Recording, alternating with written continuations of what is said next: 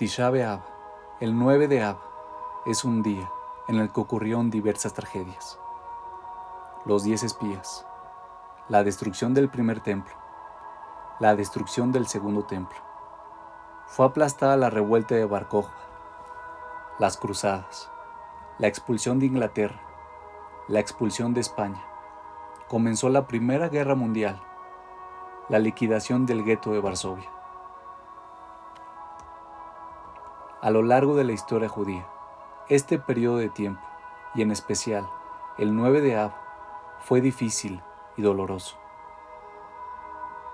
Sabemos que esto se remonta al pecado de enviar espías a Israel y creer en sus declaraciones respecto a que no lograríamos entrar a esa grandiosa tierra.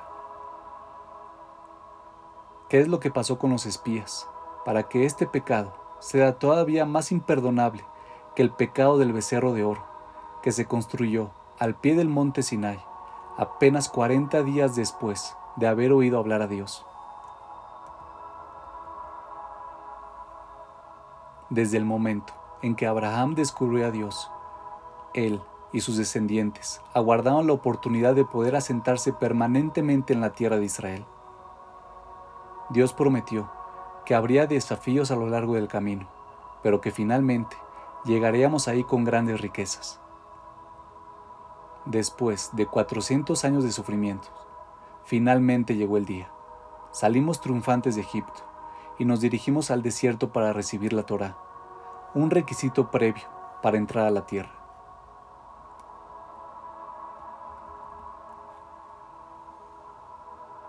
Justo 40 días más tarde, tropezamos. Pensamos que Moshe había fallecido y lo reemplazamos con una estatua de oro. Al fin de cuentas, el oro dura eternamente y necesitábamos algo que nos mantuviera conectados con Dios. Fue un error doble. En primer lugar, no necesitábamos un intermediario. Podemos hablar con Dios directamente. En segundo lugar, y quizás, todavía más importante, no podemos decidir cuál es la mejor manera de servir a Dios.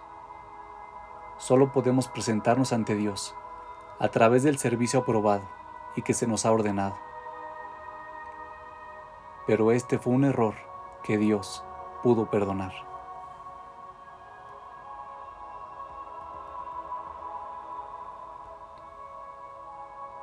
Después de haber pasado casi un año al pie de la montaña estudiando, finalmente llegó el momento de entrar a la tierra de Israel.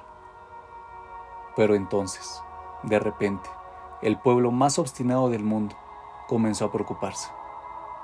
Quisimos enviar espías para revisar la tierra y ver si realmente podíamos llegar a conquistarla. De los doce espías, diez reportaron que sus habitantes eran demasiado fuertes y que no podríamos contra ellos.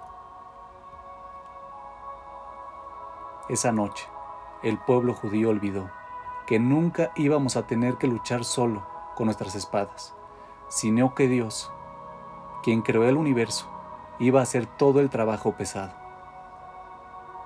Durante toda la noche, el pueblo lloró diciendo que Dios nos odiaba y que moriríamos en el desierto. Dios le dijo al pueblo judío, Esta noche lloraron sin ninguna razón. Yo daré a sus generaciones una buena razón para llorar. Esto es algo que diría un padre humano frustrado, no lo que esperaríamos de un Dios infinito. ¿Qué fue lo que realmente ocurrió? ¿Por qué este pecado fue más grave? ¿Y cuál es el significado de esta respuesta? Esa noche, cuando lloramos, ocurrió algo imperdonable.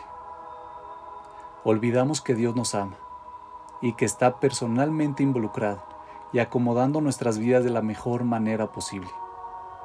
Después de todo lo que Él había hecho por nosotros, lo olvidamos. La confianza absoluta que manifestamos al aceptar la Torah había desaparecido. Declaramos que la palabra de Dios no era suficiente para nosotros y que no creíamos que Él fuera a continuar ayudándonos.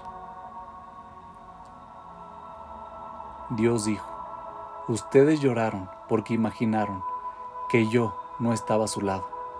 Les mostraré cómo se ve la vida cuando yo no estoy a su lado.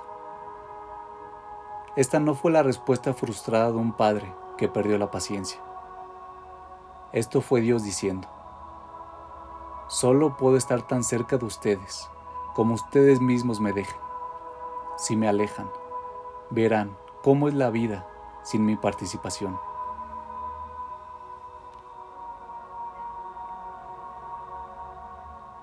Como dice la Torah, si se comportan casualmente conmigo, como si los eventos ocurrieran al azar, sin mi participación, entonces yo también me comportaré hacia ustedes con casualidad.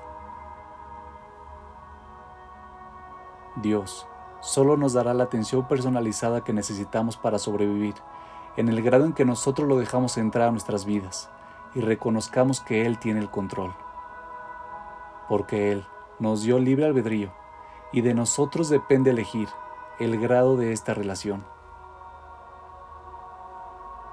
Él espera que abramos nuestros corazones a su amor. Nosotros tenemos que dejarlo entrar. Solo entonces el Beta Migdash será reconstruido.